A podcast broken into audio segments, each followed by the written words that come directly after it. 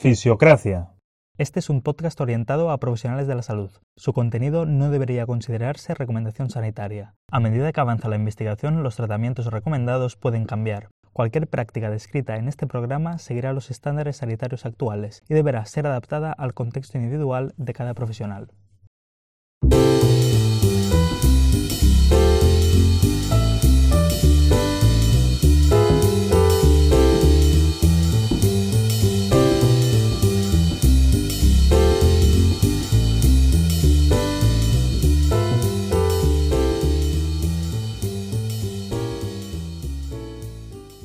Bien, eh, pues entonces ahora cosas en contra, ¿no? Cosas en contra. Bueno, como tú siempre dices, una de las... eh, esto, lo, esto lo aprendí de ti. A ver. Eh, creo que hay, una canción que se titula así, ¿no? Es que me ha venido a la cabeza. Bueno. Eh, es la medición de muchas variables, ¿no? Esto lo vas a explicar tú mejor que yo, pero cuando al final valoras eh, muchísimas variables, y sí que es cierto que si queréis volver a empezar a escuchar el podcast y leer e intentar entender lo que Jeroni ha dicho eh, en la descripción del título del artículo, como veréis, probablemente habréis desconectado de- porque al minuto, al segundo dos, porque el artículo es larguísimo. El, el- el- perdón, el título del artículo es larguísimo porque mete todas las variables en el artículo. Sí. Y eso, eh, bueno, siempre que metes muchas variables, pues puede ser un aspecto negativo.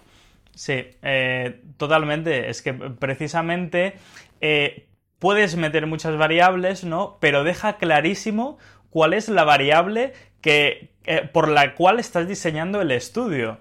Es decir, ¿cuál es la variable principal? Porque si no, es decir, dependiendo del tipo de variable, toda la metodología te va a cambiar.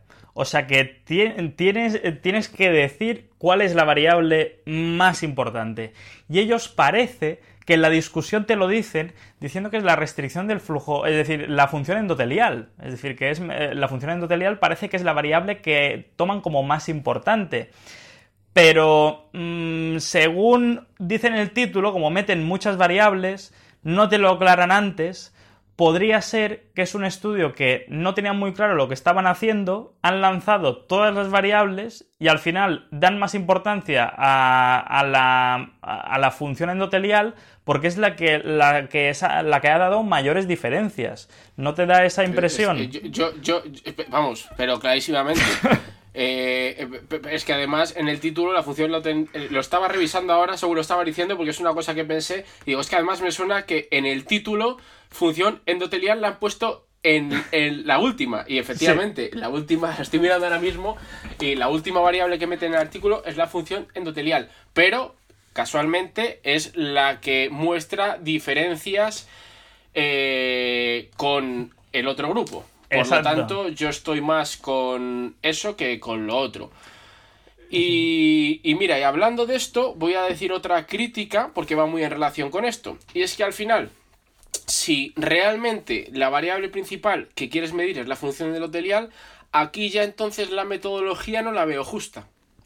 No la veo justa porque tú lo que estás normalizando o intentando normalizar e igualar son parámetros de carga muscular Hmm. para que no haya sesgos en relación a la, al volumen de carga para la interpretación de los resultados. Claro, el problema es que si la metodología asociada va dirigida al sistema muscular, básicamente para que la, eh, la gente me entienda, es decir, aplicar una metodología de fuerza para conseguir adaptaciones musculares en el sistema musculoesquelético, Mm. es distinto a intentar aplicar una metodología para eh, obtener mejoras en la función endotelial, que estamos hablando del sistema eh, cardiovascular. Sí. Y yo aquí no soy especialista, pero si sé que si necesitas o quieres ver adaptaciones, tienes que meter estímulos, estresores en ese sistema. Y la metodología va pensada en meter estímulos o estresores en el sistema musculoesquelético. ¿Cómo se podría hacer esto? Claro, el, el- el tema es que aquí sí que una restricción del flujo sanguíneo te puede meter un estímulo directo al sistema cardiovascular, pero el otro estímulo, o sea, el, el otro grupo no tanto. Tendrías que incluir algún tipo de entrenamiento que por lo menos subiera eh, eh, la frecuencia cardíaca, por ejemplo, para que hubiera un estímulo a ese nivel. Si no, entonces no puedo decir que los eh, efectos beneficiosos se deben únicamente a la restricción del flujo sanguíneo, porque a lo mejor si lo comparas con un entrenamiento de alta intensidad, pero al sistema cardiovascular, entonces a lo mejor ahí sí que no te encuentras diferencias significativas. Por lo tanto, no creo que sea esa la variable principal a estudiar, porque entonces la metodología tendría que haber sido totalmente distinta. No sé si... Sí. Eh, eh, sí, ¿no? ¿Estás de acuerdo? Estoy totalmente de acuerdo, ¿no? Y además, eh, ahora prepárate porque esto es emocionante, ¿vale? oyentes, los oyentes... de A ver, porque, porque he intentado hilar Que te estás poniendo de pie en la silla ya, ¿no? Este viendo, yo estoy viendo, se está, se está enderezando. Exacto. No, es que es muy emocionante porque he intentado hilar fino con esto. A ver, ellos dicen... Em, tenemos dos grupos. Uno, restricción de fuego sanguíneo. El otro, alta intensidad. Claro, como em, en principio esperaríamos que si estamos igualando el volumen, eh, presenten los mismos resultados, los dos. Eh, excepto en la dilatación mediada por flujo. Es decir, eh, es decir, la función endotelial que estamos hablando. ¿A qué me refiero? Que claro, ellos dicen, vale, pues los dos han igualado volumen, pero uno tiene mayor estrés en, eh, es decir, en el sistema cardiovascular, como decías tú, Víctor, en los vasos sanguíneos, que el otro. Por lo tanto, esperamos que la restricción de flujo sanguíneo, pues, genere una mayor función endotelial. Estupendo. Y ellos dicen, sí, porque es que además parece que esa función endotelial está íntimamente relacionada con la intensidad del ejercicio. Es decir, a mayor intensidad de ejercicio, parece que esa función endotelial mejora más y a menor intensidad mejora menos. O sea que ellos te dicen, a ver, si a alta intensidad esperábamos que la función endotelial fuera mejor y a baja intensidad con restricción de flujo, pues no sabíamos qué pasaba y vemos que al final están igual, pues podemos decir que eh, pues hemos tenido un efecto en la restricción de flujo porque tiene menos intensidad, tendría que tener menor función endotelial, eh, porque es que tiene menos intensidad, ¿vale? ¿Cuál es el problema? Que para justificar eso de que hay una relación entre la intensidad y la función endotelial, se basan en un artículo de Atkinson del 2015 eh, que hacía la metodología siguiente, que era básicamente eh, gente que trabajaba a alta intensidad y otra a baja intensidad. Y eh, eh, básicamente los de alta intensidad tenían una mejor función endotelial y medían la función endotelial justo después del ejercicio, a los 15 minutos del ejercicio y a los 60 minutos del ejercicio. Y ahora viene lo emocionante, que el de alta intensidad solo mejoraba la función endotelial a los 60 minutos. A los 15 minutos no la mejoraba. Ni justo después del ejercicio no la mejoraba, es decir, no había cambios con baja intensidad y alta intensidad. Y ellos en el artículo que estamos hablando hoy están midiendo eh, esta función endotelial a los 15 minutos, no a los 60. Claro, eso quiere decir que teóricamente, ¿sabes? No, no esperaríamos cambios a los 15 minutos. Tendríamos que esperar cambios a los 60. O sea que al final, eh, eh, claro, eso quiere decir que no tendría que haber una diferencia entre la función endotelial, entre la baja intensidad y la alta intensidad. Porque el artículo que se están basando, que dice que la intensidad tiene una relación entre esta función endotelial, cuando encuentra diferencias reales es a los 60 minutos, no a los 15. O sea que eso es muy raro. Eh, parece que, aquí, vamos, ha pasado, ha pasado algo raro. Eh, me, has, seguido, Víctor. No puedo, no puedo preguntar a los oyentes. Te, he seguido, te he seguido, te he seguido. Te he entendido perfectamente. vale. Eh, que sí, y, no, hacen referencia a un artículo eh, que luego no siguen las recomendaciones o la metodología de ese artículo a que hace referencia. No tiene mucho sentido, ¿no? Exacto. Sí. Em, más, más cosas en contra. Yo, tengo más, pero para que, para que no pues pause. no, pero, soltando tú. No, porque, no pausen el podcast, que si no hablo demasiado, solo cuando hablas tú es cuando se repunta la audiencia. Porque, yo la, la crítica mayor que hacía era sobre todo esta. Así que dispara, dispara. Guay, vale. Pues básicamente, otra cosa interesante, rara, para calcular la muestra Em, que es algo muy específico, es decir, por qué 28 sujetos escogen, es decir, eh, eh, cómo lo han calculado, tú tienes que definir, pues, exactamente cómo lo haces. ¿Vale? Perfecto. Y eso es lo que suelen hacer en todos los artículos la mayoría de investigadores. ¿Y ellos qué hacen? Ellos te dicen, bueno, nosotros lo hemos hecho igual que Goldfarb. Es decir, un artículo, otro artículo del 2008.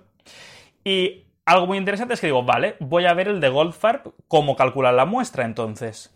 Y el de Goldfarb dice que em, lo calculan igual que el artículo de Reeves, es decir, uno del 2006. O sea que esto es como esa película de un sueño dentro de un sueño dentro de un sueño, esto de origen, pues esto es lo mismo, el artículo. Un artículo dentro de un artículo dentro de un artículo, ¿vale? Eh, y luego en el de Reeves, el de 2006, ¿vale? Em, resulta que solo son muestras de 8 sujetos y no especifican cómo la calculan. O sea, que mi pregunta es, pero mm, ¿en qué se han basado? Y claro, una justificación podría ser que ellos tienen contacto con los autores de estos artículos y les han pasado el manuscrito y lo han hecho exactamente igual. Pero la cuestión es que este manuscrito no es público. O sea que tendrían que publicarlo ellos. O sea que aquí es como algo que no parece muy transparente. ¿Vale? Solo, solo esto. Em, bien. Em, mm, más, más cosas. Eh, pues bueno, básicamente. Y esto me parece la, la gran crítica, eh, la crítica más importante, es que, bueno, pregunta Víctor, Em, si con un paciente haces trabajo de fuerza a alta intensidad eh, y, menos volumen, ¿vale? O menos volumen, o digamos menos repeticiones, ¿no? Eh, nos entendemos. Em, y lo comparas con un paciente que haces series y repeticiones más largas, ¿vale? Pero llegas más o menos al mismo esfuerzo, ¿vale? Em, ¿En qué sujeto esperas mayor hipertrofia? Es decir, ¿esperas diferencias? Bueno, eh, estamos hablando de un sujeto entrenado, de un sujeto no entrenado. A ver, aquí lo, que se viene a decir, y yo no soy un especialista en la hipertrofia, es que al final las variables son, eh, digamos, la, tensión ¿no? y el tiempo en tensión. Entonces, por, resumirlo, al final si hacemos un entrenamiento que tenemos más eh, intensidad, pero no menos repeticiones, tenemos más tensión, pero menos tiempo en tensión. Y si hacemos un entrenamiento al revés, en el que primamos la cantidad eh, de repeticiones y, reducimos la intensidad, pues tenemos menos tensión, pero menos tiempo en tensión. Al final, una de las cosas eh, que yo tengo entendida, que yo tengo oída, es que al final eh, es, digamos, que la resultante entre las dos lo más determinante. Y hay que ajustarla en función de eh, las personas que tenemos delante. Y es probable que en personas más desentrenadas, sin haber conseguido adaptaciones previas, eh, sea más interesante usar la opción de, para conseguir hipertrofia, ¿eh? de no tanta intensidad pero más volúmenes, que los parámetros de hipertrofia no van a cambiar si usas la otra modalidad. Sin embargo, sin embargo, el riesgo en la modalidad de más intensidad eh, se puede haber incrementada. Con lo cual, eh, quizás en sujetos entrenados o en sujetos ya con cierto bagaje en el entrenamiento de fuerza, me voy a ir a buscar cargas más altas. Eh, y en sujetos más desentrenados, me voy a buscar cargas eh, menos altas. Sí. Y un incremento del volumen. No sé si tú lo haces así también. Exacto. Sí, me parece un abordaje ideal. Por lo tanto, podríamos decir, eh, eh, es decir, reformulando la cuestión, que mm, para generar hipertrofia no es tan, tan, tan importante si haces series cortas a más alta intensidad o series largas a menos intensidad. Si al final igualas las cargas, el esfuerzo que ha realizado. Es, eso es, eso es. Si al final tú llegas al umbral de estímulo, al umbral de estímulo, eh, probablemente no aprecies una gran diferencia. Y yo te hablo de mi entorno, que es un entorno clínico, que es un entorno de gente que busco mejorar capacidades funcionales, no estoy buscando, no estoy entrenando deportistas de élite en los que prima eh, eh, la, producción de fuerza, etcétera. Entonces, sí, y esto también lo utilizo, digamos, con, con, con test o pruebas clínicas.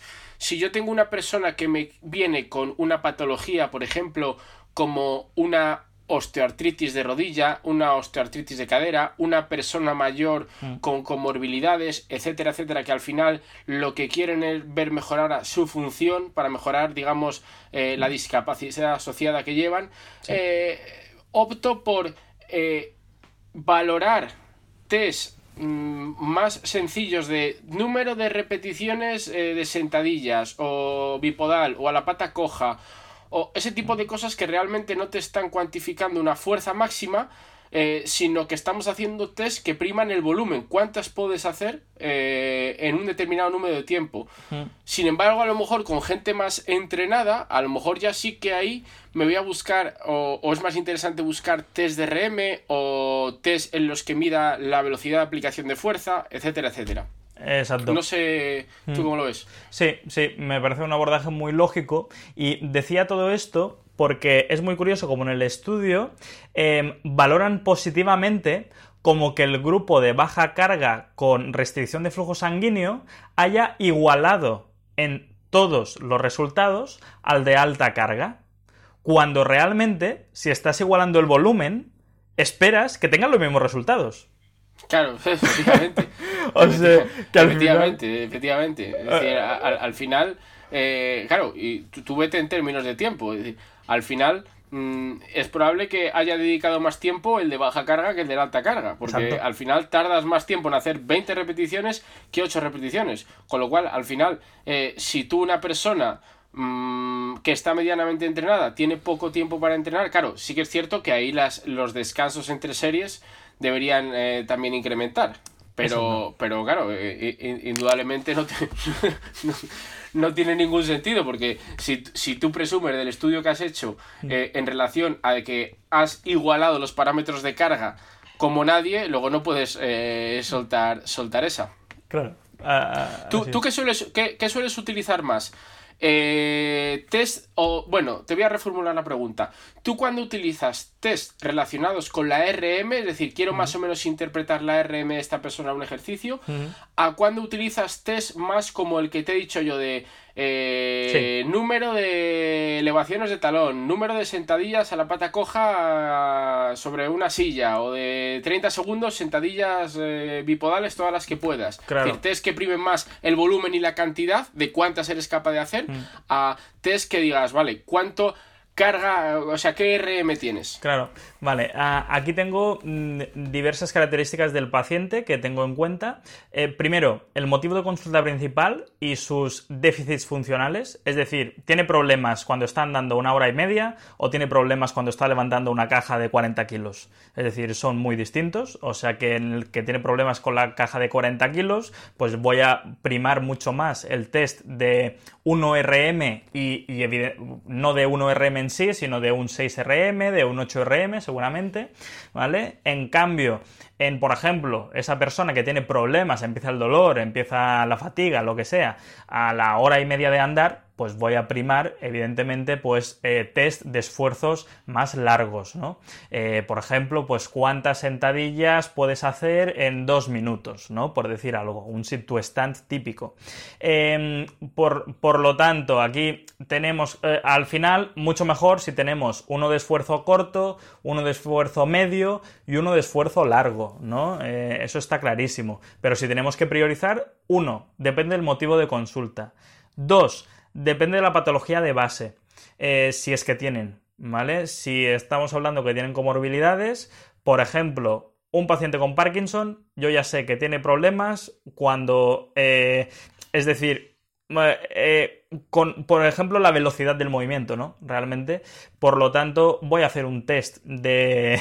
de no, no de RM, eh, sino que voy a hacer un, un, test de esfuerzo medio, esfuerzo largo, ¿no? Eh, un sit to más largo, un, un 6 minutes walking test, eh, lo, que sea, aunque sea más cardiovascular el 6 minutes walking test, pero bueno, si estamos dentro de neuromusculares y lo queremos diferenciar como en fuerza máxima pura y fuerza entre comillas resistencia, ¿no? Pues uno depende del motivo de consulta, es decir, de los déficits funcionales, y dos también depende de la patología de base, lo que esperas que ese paciente tenga mayor dificultad por su patología de base. Eso es, eso es. Sí, sí, mm. estoy, estoy, estoy, de acuerdo. Al final es una relación, ¿no? Por lo que te entiendo, entre, o por lo que te guías, entre la patología y el paciente. Es decir, tengo esta patología y este paciente eh, necesita esta función. No es lo mismo una persona mayor que lo que quiera es ir a comprar el pan con su propio peso, subir y bajar cuatro escaleras, a una persona, como dices tú, que al final trabaje mm. moviendo cargas. Las necesidades, las demandas no son las mismas. Al final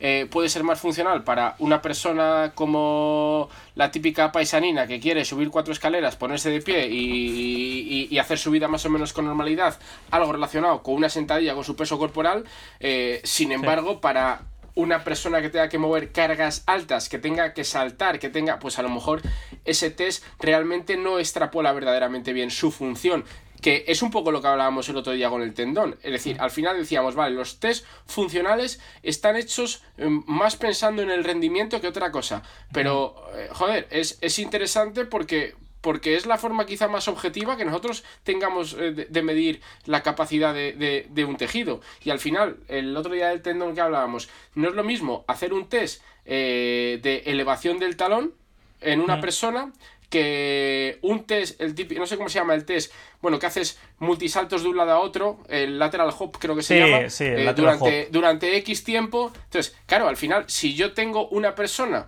que va a correr, no es lo mismo, o que va a jugar al baloncesto, no es lo mismo las necesidades que tiene que una persona que va a andar. A lo mejor una persona que va a andar, un test más sencillo en el que me valore cuántas veces eres capaz de levantar el talón me es suficiente y me es útil porque es extrapolable. Sin embargo, una persona que quiera jugar al baloncesto, a lo mejor lo que tengo que medir es la capacidad de fuerza de un salto vertical o de un triple hop o un salto. Eh, eh, me, va a demostrar mucho mejor cómo está la función dentro de ese contexto. Totalmente. Y fíjate como aquí, de manera implícita, eh, cambia totalmente tu decisión clínica si, eh, dependiendo del mecanismo fisiológico que crees que va a fallar. ¿Sabes? Eh, eso es. Es que ese es el kit de la cuestión. Eso es, eso es. Y volvemos a lo de antes. Tenemos mecanismos eh, metabólicos, tenemos mecanismos estructurales, tenemos eh, mecanismos centrales, periféricos, hablando del sistema nervioso. Es decir, hay tantos mecanismos que pueden ser relevantes y que son más o menos relevantes para un tipo de ejercicio u otro tipo de ejercicio, pero estos son cosas que son súper útiles y no crees que... ahora se me viene a la cabeza, joder, ¿cuántos test ortopédicos te han enseñado en la carrera? Test ortopédicos que no valen para nada, que te has cogido el backup y te has leído 180 test para la misma cosa que es poco útil y sin embargo nosotros que eh, somos profesionales sanitarios que tenemos mm. un objetivo principal, debemos mejorar la función, y no lo digo yo, lo, dice, lo, dice la WCPT.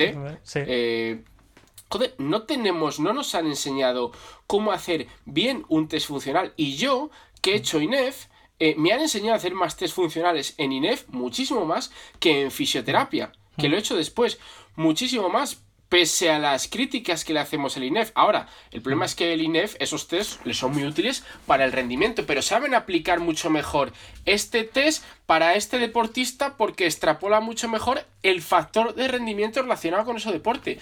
Pues nosotros nos, llevamos, nos tenemos que llevar al, al sentido clínico nuestro, pero cuando yo me he puesto a hacer test, digo, vale, que sí, te lees en literatura, haces este test. Y no te ha pasado que te pones a hacer el test y dices, joder, y, y, lo lees y dices, vale, vale, el test se hace así. Te pones a hacerlo con la persona y dices, pero esto lo harán así, la altura del asiento, hasta. O sea, realmente ponerle en práctica ese test te salen un montón de dudas y muchas veces son dudas que tú a ti mismo eh, cortas los flecos a tu manera y dices, bueno, por lo menos lo estandarizo para que en sucesivas eh, ocasiones me dé siempre el mismo error. Pero no sabemos hacer test funcionales. Exacto. Y para el, eh, vamos, para la gente que está escuchando esto ahora, pues ahora mismo pones en Google ACSM Guidelines, ¿vale? De la Escuela de Deporte de, de Estados Unidos, ¿vale? ACSM Guidelines PDF y tienes la versión del 2014 que es la penúltima, no es la última, pero da igual, sale todo y está hay todos los test funcionales que te puedes imaginar están allí. Te dice exactamente cómo se pueden hacer. Yo básicamente lo que hice durante una temporada y lo sigo haciendo es coger los test de allí, te dicen cómo están estandarizados y los hice yo mismo. Y así aprendes un montón. Y justo contigo mismo, no te hace falta ni el paciente delante. Y los haces tú y dices, hostia, ¿y esto cómo lo puedo hacer? ¿Cómo? Es decir, eh, con esto no había pensado. O sea que es algo hiper, hiper útil y que nos da realmente información muy, muy valiosa de variables que podemos incidir directamente. O sea que, vamos, es estupendo. Eso es, eso es. Pues ya sabemos, de cara al futuro las universidades, enseñar más test funcionales eh, y filtrar un poco los test ortopédicos que cada vez nos van siendo no menos útiles, pero bueno, sí que hmm. por lo menos eh, eh, igual de útiles que estos. Exacto, que, por suerte ya se hace, ¿eh? por suerte ya, ya se empieza a hacer muchísimo. En Andalucía se hace bastante, en otras universidades también, en Valencia también se hace un montón, es decir, que hay, hay esperanza. o sea, que bien. siempre hay esperanza, siempre. Hasta aquí la segunda parte del episodio 3. Desde Fisiocracia os deseamos una buena transición de fase y que las duras circunstancias no impidan dar nuestra mejor versión profesional a nuestros pacientes. Gracias por escucharnos y hasta la próxima.